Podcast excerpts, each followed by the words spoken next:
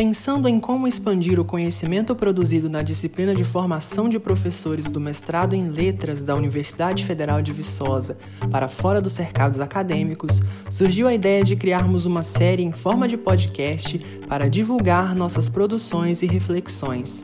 Buscamos aqui discutir temas pouco debatidos que atravessam a graduação, a atuação profissional e a qualidade de vida de professores. Cada episódio será comandado por um grupo diferente de pesquisadores e discutiremos maneiras de repensar a formação docente e apresentaremos nossas experiências. Aumente o volume e vem com a gente. Já compartilhe esse episódio com seu colega de curso, com sua professora e se conecte. Oi, pessoal. Bom dia, boa tarde, boa noite. É um prazer ter vocês aqui conosco em mais um episódio do nosso podcast. E meu nome é Alice. Hoje eu estou aqui com os meus colegas Luísa e Renato para a gente falar um pouquinho mais sobre um tema muito importante para nós professores. É, eu sou formada em Letras Português e Inglês pela Universidade Federal de Viçosa e atualmente faço mestrado na mesma universidade na área de Linguística Aplicada, com foco no ensino e aprendizagem de língua inglesa com alunos idosos. E é muito bom estar aqui e poder compartilhar com vocês um pouquinho do que nós temos estudado e refletido enquanto professores em formação. Sejam todos bem-vindos e muito obrigada por estarem conosco. Olá, pessoal. Meu nome é Luísa. Eu também sou formada em letras pela UFV. É, atualmente, eu também sou estudante do mestrado na área de linguística aplicada e a minha pesquisa é, é com foco nas preposições de inglês baseado na teoria da linguística cognitiva. Ei, pessoal, me chamo Renato Cristi, sou formado em Letras, Comunicação Inglês e Português pela UFV e atualmente sou professor de inglês de um curso privado em Viçosa e estou cursando também a disciplina Letras 115 do mestrado como aluno não vinculado. Hoje a gente vai falar um pouquinho, né, em mais um episódio aí do podcast, a gente vai falar um pouquinho sobre a avaliação e o feedback corretivo. É, então, ao longo desse episódio, a gente vai buscar refletir, refletir um pouco sobre a formulação de avaliações e sobre esse fornecimento de feedback corretivo relacionado ao processo de aquisição de línguas. É, Para desenvolver esse episódio, a gente vai começar a primeira parte falando um pouquinho de avaliação e depois, na segunda parte, a gente vai falar sobre o feedback. Então, para introduzir aí essa parte de avaliação, Renato, o Renato sabe tudo de avaliação. é, é, fala um pouquinho para a gente, Renato, uma introdução sobre esse tópico, né? Ok, Luiz, então vamos lá, né? É, primeiramente, é importante a gente falar aqui que todos os conceitos, pessoal, que serão utilizados durante essa sessão sobre avaliação, eles foram embasados nos autores é, Douglas Brown e na autora Laura Mickley. Ok, vocês já pararam para pensar que a todo momento a gente está avaliando as nossas experiências, seja no que estamos vendo ou ouvindo, ou até mesmo o, o que comemos. Vocês já pararam para pensar? Com certeza, o tempo todo. Sim, é algo muito interessante. Eu acho que vai muito além do que as coisas cotidianas, né? E é muito interessante a gente pensar isso justamente para a nossa discussão de hoje, né, Renato? Com certeza. E trazendo para essa perspectiva, pessoal, mais, mais assim, do contexto da sala de aula, né? A, a aprendizagem e a avaliação elas estão citamente relacionadas, né? O processo de avaliação ele está dentro do processo de aprendizagem, é, uma vez que, né? É, avaliar, avaliar-se, segundo a, a Laura Micoli, é, você avalia, né? Para apreciar até que ponto estão sendo alcançados os objetivos de ensino. E aí, Renato, uma dicotomia que talvez seja muito interessante é, tem como você explicar para a gente um pouquinho se há diferença entre a avaliação e o teste, ou se é a mesma coisa? O que, que você acha disso, Alice, antes do Renato falar? Olha, é, é algo muito interessante, mas eu confesso que eu não tenho a fundo essa resposta. Mas eu acredito que a avaliação seja algo mais abrangente, como o Renato mesmo colocou, né? Faz parte da nossa vida, das nossas ações cotidianas. Já o teste pode ser algo mais específico da sala de aula. Mas eu gostaria de saber o que, que o Renato tem para nós hoje sobre isso. Pois bem, pessoal, é bastante comum a gente ter essa dúvida, né? Os professores eles acharem que testes e avaliações são é, sinônimos, mas na verdade, como a Alice mesmo disse, as avaliações elas integram um campo maior, né? Abrangendo desde os testes até elogios ou comentários é, feitos pelo professor, né? A Micoli, Laura Micoli, ela traz para a gente que avaliar é um termo guarda-chuva, né? O que, que a gente pode entender como esse termo guarda-chuva? é que esse avaliar abarca vários outros instrumentos, né? Desde aquele testinho tradicional que a gente conhece até outros instrumentos alternativos, né? Como portfólios, é, observações, etc. É, enquanto vocês falavam, pessoal, eu fiquei pensando aqui que nós, enquanto professores, precisamos ter muita atenção, né? Quando nós vamos avaliar mas também na posição de alunos, né? É, hoje no mestrado, quando a gente é avaliado, também é uma situação assim que requer muita atenção. O que, que você acha, Luísa? O que, que você prefere, avaliar ou ser avaliada? Então, eu não tenho uma resposta muito exata sobre isso, não, porque eu fico tensa para fazer os dois. No contexto educacional, né, da gente como, como professor, eu acho que é uma responsabilidade muito grande. Então, assim, é, toda vez que eu tenho que fazer alguma avaliação, eu fico tensa mesmo. É, e dependendo do contexto que eu estou dando aula, eu fico ainda mais tensa, né? Porque, por exemplo, no cursinho que eu acho que nós três tivemos a oportunidade de trabalhar, né? O Selim, é muito legal fazer a avaliação lá, porque a gente tinha um retorno, se a gente deveria modificar alguma coisa, é, se estava faltando algum, algum aspecto, né? se tinha alguma coisa que, que ia dificultar o aluno a interpretar as questões. Então, eu acho que era mais confortável, eu gostava bastante. Agora, por exemplo, na escola pública, né, que eu tive a oportunidade de trabalhar como professora substituta, já era bastante complicado, porque são muitos alunos, e aí você fica naquela assim, do que, que você tem que explorar na avaliação, né? E aí eu ficava meio tensa. E como aluna, sempre rola aquela, aquele friozinho na barriga, né? Do que, que vai cair, do que, que a gente tem que focar para estudar, para avaliação. Então, assim, eu acho isso, que é uma tensão dos dois lados da moeda. Por isso que a gente tem que estudar sobre, né? Sim, é verdade. E eu concordo com você, eu acho que os dois lados requerem atenção e principalmente nós enquanto professores, acho que é importante pensar sempre em critérios, naquilo que a gente precisa focar. É... o que, que você acha, Renato? Você concorda com isso? Com certeza, eu acho. Nós temos que pensar os dois lados, né?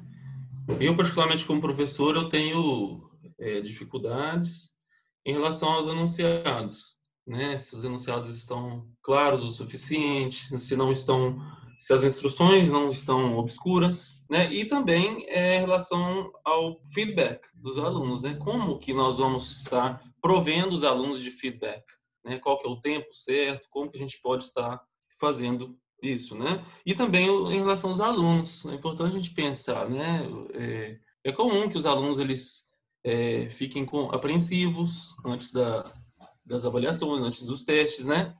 É, em relação a questões que podem ser confusas ou mesmo fora do conteúdo. E apesar da, das avaliações elas passarem essas impressões negativas, quando uma avaliação ela é consistente e precisa, você não está apenas melhorando as suas aulas, né? Você está também contribuindo para que a educação ela possa ser melhor, né? Você está contribuindo para melhorar a educação de forma geral. E nós, Renato, enquanto professores, como a gente pode é, tornar nessas avaliações mais consistentes, mais pre precisas?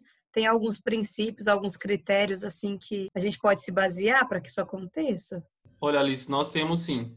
Né? Apesar que nós temos pouca literatura a respeito dessas diretrizes, né? De como avaliar, é, de como construir uma avaliação que seja sólida.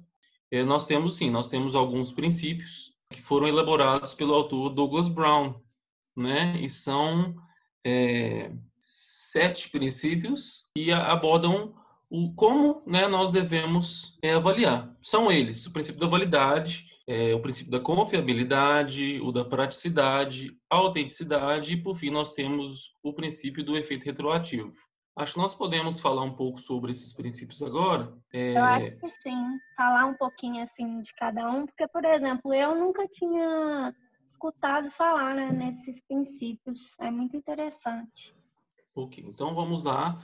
É, o primeiro princípio é o princípio da validade. Né? Esse princípio, ele talvez seja o mais complexo de ser entendido, porque ele se divide em três. Né? Nós temos aqui a validade de conteúdo, que é a primeira ramificação do princípio da validade. A validade de conteúdo é quando você, quando o conteúdo avaliado está de acordo com o que você listou para avaliar. Ok? Vocês conseguiram entender? Sim, isso se relaciona com, aquele, com o fato de, tipo assim, do que a gente pede para o aluno estudar? Exatamente. Ah, tá, Exatamente. Tá. Há, há essa, é como se fosse uma balança, né? Então, você, é o que você vai cobrar, né? É o que você trabalhou com os alunos na sala de aula, é basicamente isso mesmo. Essa é a validade de conteúdo, né? Você, ao final, você vai questionar o seu teste, né? Será que meu teste ele é válido em relação ao conteúdo? aqueles conteúdos que eu listei anteriormente, eles estão de acordo com o que está ali no meu teste? Pode continuar, Liz. Eu ia só dizer que esse, com certeza, já é um princípio que torna a avaliação mais consistente, né? Quando o aluno se depara com aquilo ali, ele vê, o meu professor realmente está me cobrando aquilo que ele me ensinou. Então, nós, enquanto professores, temos, temos essa é, responsabilidade, essa autoridade para diante dos alunos cobrar aquilo que foi dado, né? E eles estudarem e também conseguirem é, corresponder aquilo que é necessário para que eles avancem no processo de aprendizagem deles. Com certeza. E não tem nada assim, pelo menos enquanto ó, eu, enquanto aluna, não tem nada pior do que você pegar uma prova e ter questão assim que o professor nunca nem mencionou na sala de aula. É a pior coisa que tem. Isso causa uma apreensão muito grande nos alunos, né? Foi o que a gente comentou anteriormente aí. É, a segunda ramificação, pessoal, sobre o princípio da validade é a validade de construto, né? Que seria basicamente é, você, por exemplo, né? Vou, vou, dar um exemplo aqui. É, se você está avaliando a escrita dos seus alunos, você tem que entender o que, que é escrita, né? Como que eu vou avaliar a escrita? Então, o que, que é escrita? O que, que é o processo de escrever, né? O que, que, que eu tenho que avaliar aqui? Então, vocês têm, teriam de é, entender do que se trata aquele assunto, né? Ficou claro? Vocês conseguiram entender? Sim. Justamente para que não só o aluno é, tenha ali o conteúdo cobrado, mas que ele compreenda o que está sendo cobrado também, né? São coisas bem interligadas, né, Renato? Exatamente, Alice. Por fim, nós temos a validade de face, né, que trata de questões em relação às instruções dos testes, se as instruções são claras, é, se os níveis de dificuldade são observados, né, qual o nível de dificuldade que você está trabalhando na sala de aula e no teste você tem que balancear, né, e se também as questões estão bem construídas, né, sem ambiguidades, sem, enfim, né, acho que basicamente isso, né? Pensar que as instruções dos enunciados elas, elas têm que ser bastante claras. É, e vale ressaltar, né, que isso é muito importante para a área de línguas estrangeiras, como nós trabalhamos, né? É, para que os alunos nós possamos observar o nível deles e cobrar aquilo que é necessário com instru instruções claras. É, e ao mesmo tempo, como é importante também observar isso em qualquer outra área, né? Qualquer outra disciplina que a gente vá lecionar, ou que outros professores vão lecionar também, para que os alunos possam corresponder àquilo que o professor espera através da instrução que foi dada.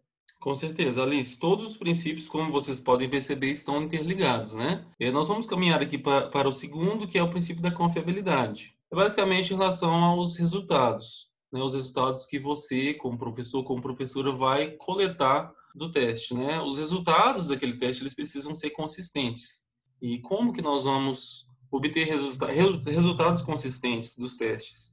Basicamente, você precisa de você precisa ter critérios de avaliação que sejam claros, né, para que você possa no momento da correção ter esse facilitador, né?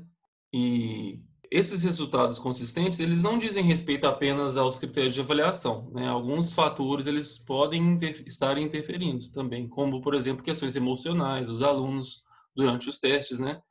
Porque, por exemplo, é, por mais que você tenha em alguns momentos critérios de avaliação que sejam claros, alguns eles podem estar né, carregados de emoções que podem vir a interferir nesse, nesses resultados. Temos também o princípio da autenticidade, né, que diz respeito à simulação do mundo real. Né? O teste ele reflete o mundo real. Né? Então, nós temos que tentar fazer com que os testes, os, não somente os testes, né, mas que é, esses testes eles não sejam tão artificiais. Né? Então, como que a gente pode estar trabalhando com esse princípio? Seria basicamente na questão da contextualização dos itens que estão presentes no seu textinho, né? Tentar relacionar esses itens uns com os outros, né? Com um tema, aí a gente consegue trazer esse esse mundo real para os nossos testes. É, temos aqui agora o penúltimo princípio, né? Que é o princípio da praticidade, né? E o nome mesmo dele já diz muito, né? São fatores práticos, né? Em relação ao teste, como por exemplo, custo de preparação, né? O tempo que é, os alunos vão fazer aquele, aquela prova, né? Vão fazer o teste. Qual que é o tempo, né? Nós temos que pensar antes o tempo que nós, como professores, vamos gastar pra, para corrigir, né? E para prover os alunos de feedback. Então, são questões práticas. Né? Nós temos que pensar essas questões práticas também. E, por fim, nós temos o efeito retroativo né, nosso último princípio aqui, que diz respeito, basicamente, pessoal, à consequência da, da avaliação no processo de ensino e aprendizagem. Né? Quais são as consequências para o aluno do, do processo de ensino e aprendizagem?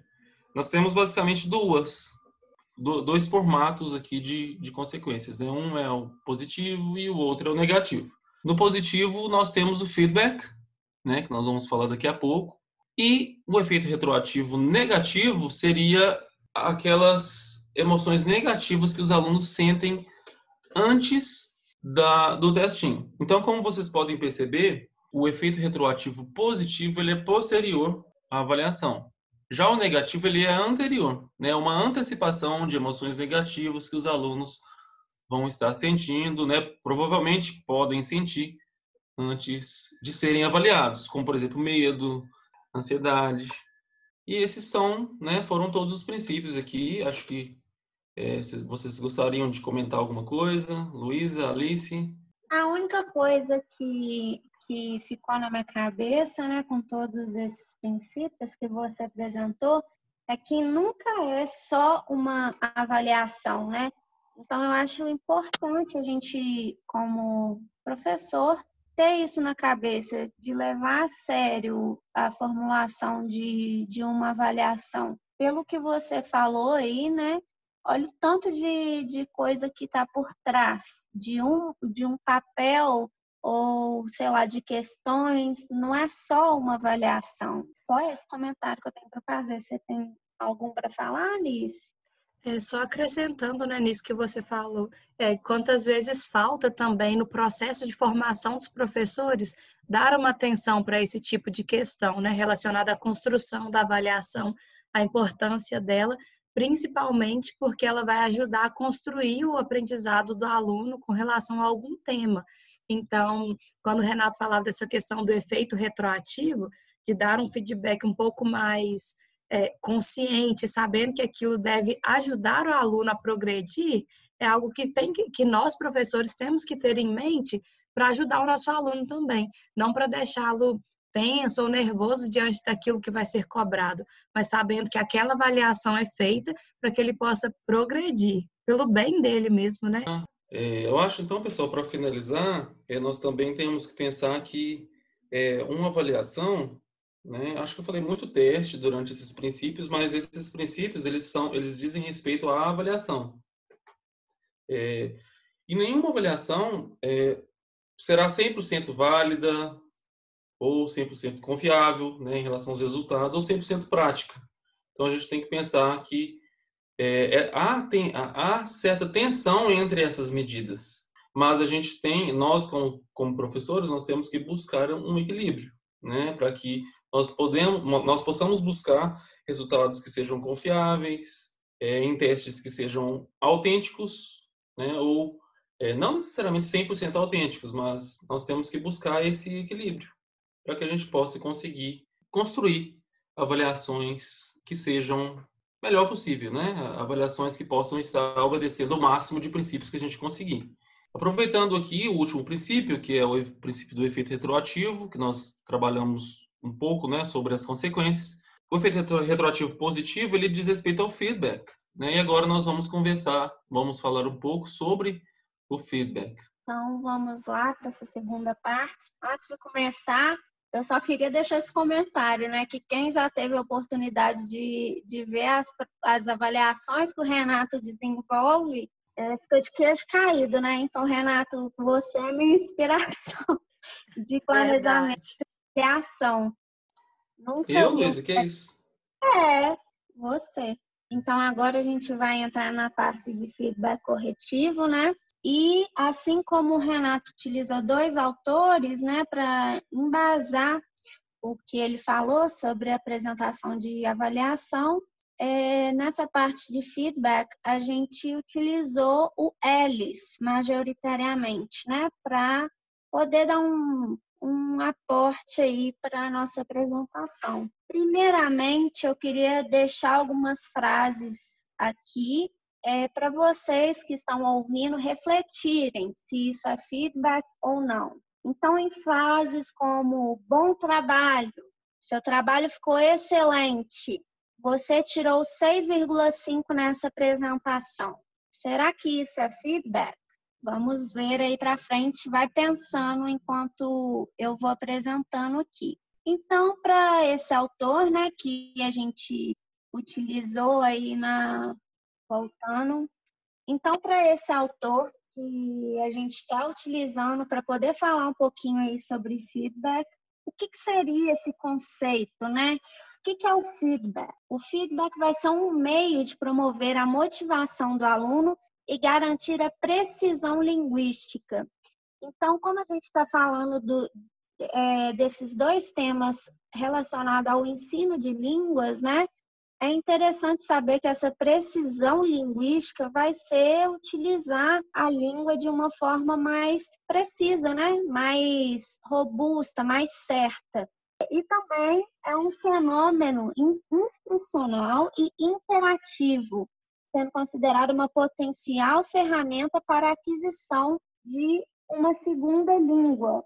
Então, o feedback, o fornecimento de feedback está relacionado com a essa aquisição da segunda língua. A gente tem também que o feedback é uma consequência do desempenho. E isso liga ao que o Renato falou por último, né?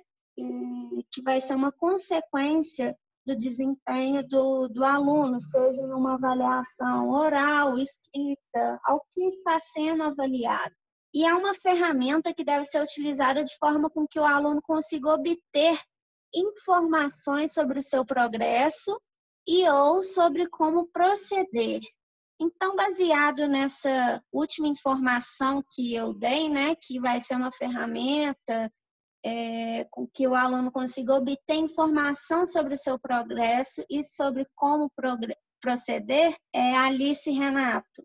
Vocês acham então que essa frase, essas frases que eu falei, bom trabalho, seu trabalho ficou excelente, e você tirou 6,5 nessa apresentação, será que isso vai ser feedback? O que, vocês acham? Olha, definitivamente não, né? Nós, as frases que você colocou são bastante superficiais, né? bem rasas, e quando, quando você coloca, né, para que o aluno ele possa conseguir obter informações, que, que informações a, a, respeito do progresso do aluno ele está, ele tem ao se deparar com um bom trabalho, né? Ou seu trabalho ficou excelente? Nenhuma, né? Eu concordo com o Renato, porque é exatamente isso, não acrescenta né, naquilo que o aluno pode melhorar. Eu vejo como talvez, talvez uma motivação, mas é muito pouco perto do que um feedback corretivo pode trazer de acréscimo para o aluno. Então, mais uma vez, por isso que é importante a gente aliar um bom conhecimento sobre a avaliação, sobre a construção das avaliações e como também trazer esse feedback aos alunos, como eles podem usufruir disso, né, gente? Total. E isso é o que o L chama de palavras generalizadas. Então, tipo assim, você está falando uma coisa ali que não vai acrescentar em nada para o aluno. Bom trabalho, mas por que que teve um bom trabalho? O que é um bom trabalho, né? É igual a gente escutar isso de um trabalho que a gente fez, a gente vai ficar até desconfiado, né? Se o trabalho foi bom mesmo ou se a pessoa está falando por obrigação. Então, para ter uma efetividade, né, prezar em fornecer um, um, feedback que não se baseie só em palavras genéricas, palavras genéricas, na verdade, né, que vão ser palavras rasas. Você não está dando informação nenhuma ali para o seu aluno sobre o que, que ele errou, o que, que ele acertou, o que, que ele precisa progredir ou não. O feedback, ele, o feedback, ele tem várias, várias maneiras de ser realizado. Mas antes da gente falar sobre essas maneiras dele ser realizado, é interessante a gente destacar que tem o positive feedback, feedback positivo e o feedback negativo. Qual que vai ser a diferença dos dois? O feedback positivo ele vai afirmar a veracidade do que o aluno falou, então vai focar mais em enaltecer né, o trabalho do aluno. E esse feedback é bom porque ele fornece um suporte efetivo, estimula a motivação é, para o aluno continuar é, aprendendo determinado tópico. Mas aí, como a gente está considerando né, o ELIS, para embasar essa nossa apresentação, é, ele vai falar que para essa questão da aquisição de línguas, de uma segunda língua especificamente, o negative feedback, feedback negativo, que vai ser o mais interessante, né? Vem se mostrando mais interessante. É, apesar do nome, ele tem um efeito muito positivo, né? Na aquisição de línguas. E o feedback negativo vai, vai ser constituído aí de uma intenção corretiva. E aí que vai entrar o nosso tópico, né, do feedback corretivo. O que, seria então esse feedback corretivo? Vai ser um tipo de feedback negativo e ele vai ser uma resposta a uma declaração do aluno que contém um erro linguístico. Então, basicamente, vai ser é uma maneira de você sinalizar um erro linguístico cometido pelo aluno. E por que, que a gente tem que realizar, então, esse feedback corretivo, né? Se a gente optar por utilizá-lo? Porque ele promove é, essa aquisição linguística. Vocês já tiveram alguma experiência, vocês dois, que vocês queiram comentar? Vocês costumam dar esse feedback corretivo na sala de aula? Olha, eu acho que o corretivo ele é mais comum, né? Pelo menos assim, na minha prática, como professor, eu vejo o feedback corretivo mais comum, eu utilizo mais, né? É, eu acredito, ele, ele é um pouco mais direto, né, Luísa? Eu acho que sim. Com certeza. Pelo que eu percebi, né? ele, ele vai direto ao ponto mesmo, né? Tem essa intenção corretiva. Eu acredito que ele seja até um pouco mais natural. Acho que é isso que você quer dizer, né, Renato? Que nós, enquanto professores, por estarmos sempre isso. atentos ao, aos aspectos linguísticos mesmos que os nossos alunos estão desenvolvendo, é, a gente já tem essa atenção para que nada passe despercebido e para que na hora certa a gente possa dar esse feedback aos alunos. É, não sei se você vai comentar, Luísa, mas algo que é, me vem assim que é tão importante quanto compreender esse feedback é saber a hora de dar também o feedback para o aluno, para que ele possa ter essa capacidade de absorver aquilo que nós queremos mostrar para ele, sem que ele se sinta constrangido ou inibido por algo que ele disse ou escreveu, né? É, pensando numa sala de aula de língua, de língua estrangeira, por exemplo. Justamente. E a gente fica com essa responsabilidade mesmo de querer fazer o, o aluno aprender né, a língua. É, eu nunca tive a oportunidade de, de ser professora de português, mas eu acredito que é, se relacione, a gente tem esse mesmo sentimento, né? essa responsabilidade de fazer o aluno ter mais acurácia ao utilizar a língua.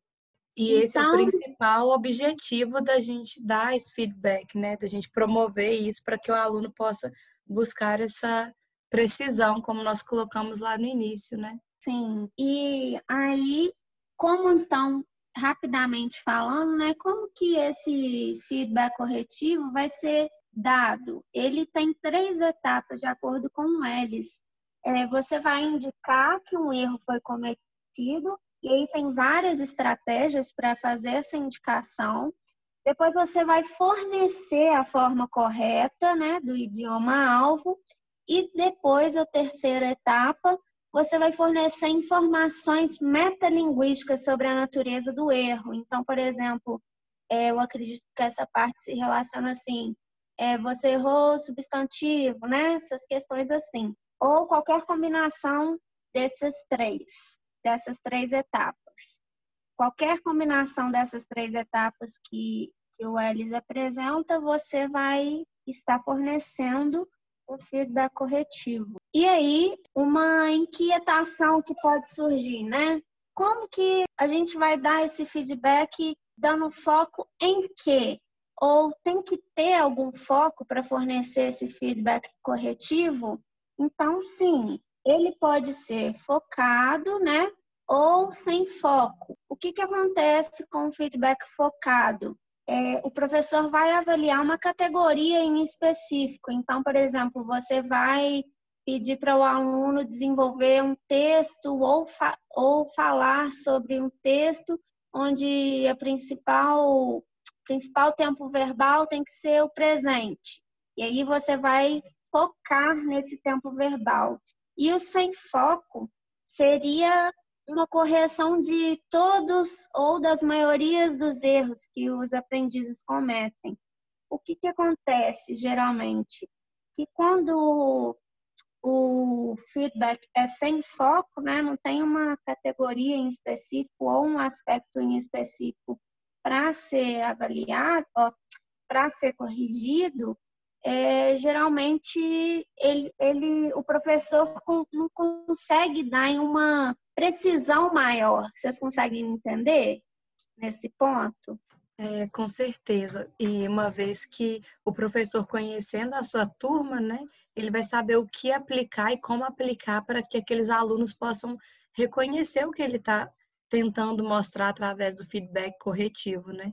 Então, se a escolha vai ser pelo método mais focado ou sem foco, como você colocou, Luísa, eu acho que depende do objetivo do professor e de como ele sabe que a turma ou um aluno específico vai receber aquele feedback. Justamente. Isso eu acho muito importante falar, porque apesar de da gente estar falando sobre isso, né, ter um embasamento teórico, cada professor conhece a sua turma, seus alunos, então a gente tem que buscar utilizar esses materiais de uma forma que vai ser produtivo para a gente na sala de aula e ajudar, né?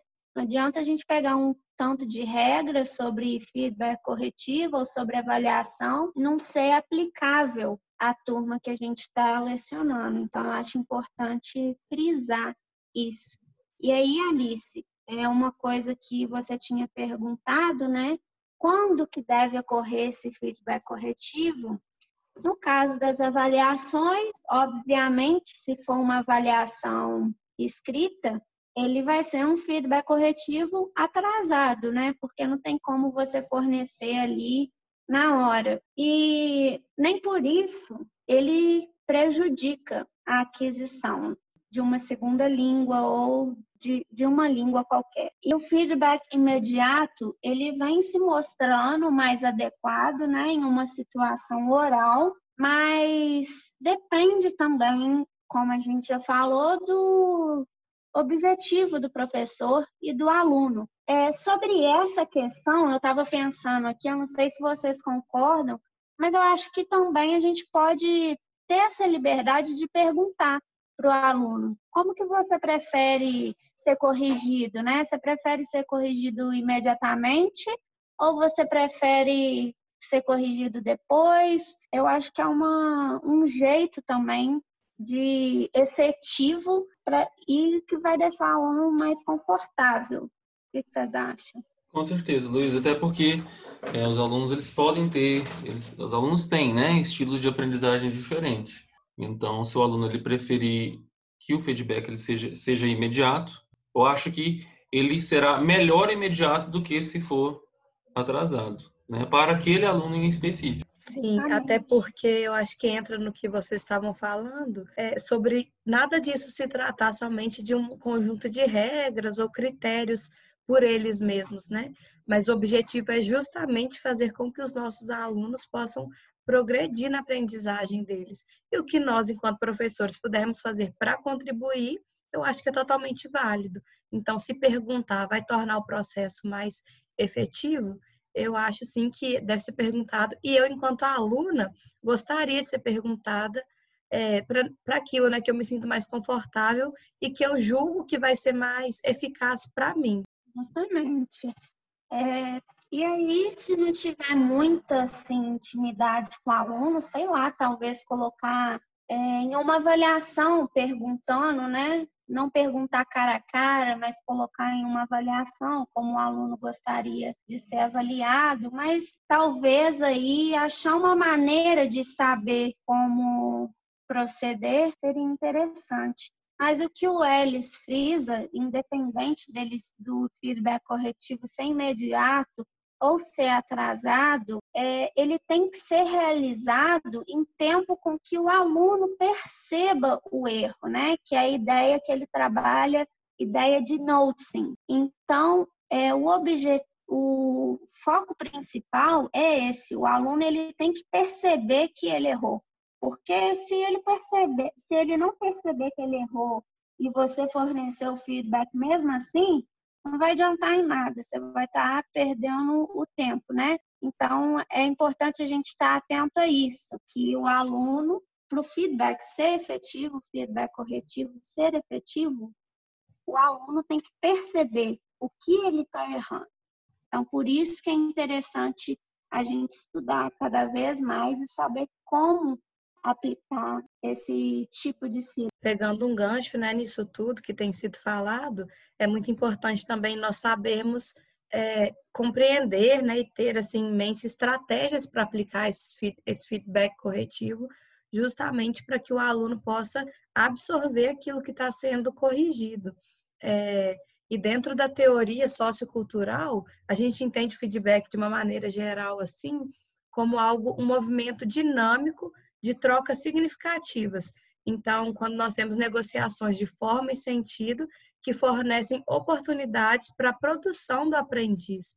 Então, o foco e o objetivo é justamente fazer com que, a partir daquela correção, o aluno possa produzir algo novo, crescer no seu aprendizado, né? E justamente por isso que o feedback tem que ser educativo. Então, voltando no que a Luísa colocou para nós, dizer somente seu trabalho ficou excelente, parabéns, é muito raso, porque não traz algo novo para aquele aluno, né? É, juntamente com isso também a questão do tempo, como a Luísa disse, a questão do noticing. Se o meu aluno está preparado para aquele feedback naquele momento, é aquele o momento que eu devo escolher para trazer esse, esse retorno para ele. E sabendo disso, né, apesar de conhecer as regras, os critérios, as estratégias, vai além ainda o professor, né, cada um de nós, é, precisamos ter atenção às necessidades individuais dos nossos alunos. Então, reforçando o que a Luísa disse, talvez é muito interessante encontrar uma maneira de perguntar para os nossos alunos como eles se sentem, o que eles preferem, se eles se sentem incomodados de serem interrompidos, por exemplo, durante uma fala, ou se eles preferem algo mais particular, mais individual, e, e sentindo também como a turma recebe esse tipo de feedback, para ir ajustando e fazendo com que de fato se torne um processo eficaz, é o mais importante. Nós temos, né, dentro da obra do Rod Ellis, que é o autor que nós temos citado, é uma classificação de tipos de feedback corretivo. Nós não vamos tratar de todos, mas fica o convite, né, para que vocês possam procurar compreender um pouco mais, aprender sobre esse, esses tipos de feedback, é, usar, né, colocar em prática na sala de aula de vocês aquelas estratégias que serão mais propícias para a turma para aquele momento. É, existe uma classificação feita por dois autores, que são Lister e Hunter, do ano de 1997, que nós encontramos na obra do Ellis e que nos ajudou, né, nos deu um norte para compreender um pouco mais como pode funcionar esse feedback. E aí, é, Renato e Luiz, eu vou só citar um que é bem interessante assim, que seria pensando ainda, né, no nosso contexto de uma aula de língua estrangeira, uma correção que se chama recast. Então, esse recast é quando o professor reformula o que o aluno disse ou expande a sua fala. Então, o aluno começa a dizer algo que é, você já percebe que teve é um equívoco no uso de um tempo verbal, por exemplo. E aí o professor repete aquilo que o aluno disse, porém já corrigindo aquele tempo verbal. Então, indiretamente, ele está mostrando para o aluno que houve ali um, um erro, né? Dentro do que ele precisaria utilizar, dentro do que era esperado dele. E muitas vezes o fato do professor fazer essa intervenção faz com que o aluno possa perceber, então, essa importância do noticing, do tempo certo, para que o aluno perceba. E muitas vezes, é, acho que vocês já passaram por isso, que o aluno faz, ah, é, é isso que eu queria dizer, era isso que eu queria ter dito. Ele sabe do que se trata, mas às vezes falta, quando o professor entra assim, ele percebe, de fato, apreende aquilo que foi dito. Vocês já passaram por essa situação? Vocês acham que isso realmente acontece?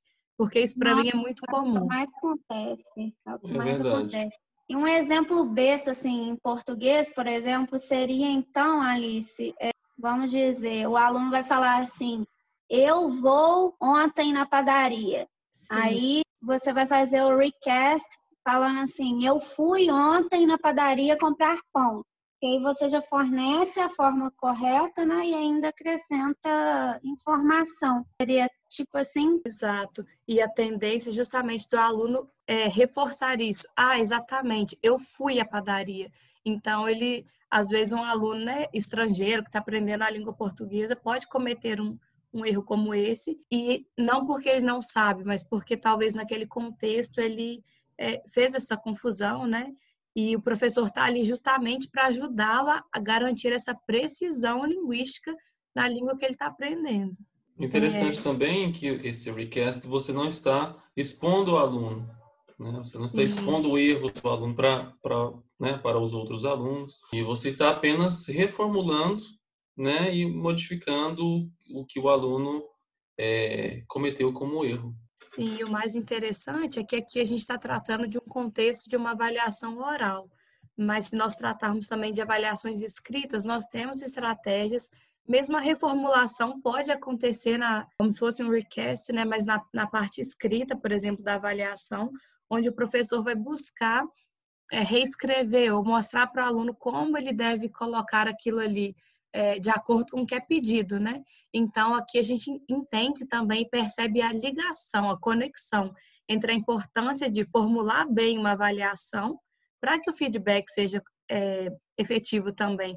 Porque se ele, o aluno tem as instruções claras e mesmo assim ele não corresponde ao que foi pedido, então o feedback precisa ser bem específico para que ele possa voltar e refazer aquilo que está sendo pedido dele, né? E vale lembrar também, gente, que é, só para finalizar, Luísa, é, que essas estratégias não precisam ser aplicadas de forma isoladas. A gente deu o exemplo do recast, mas tem vários outros.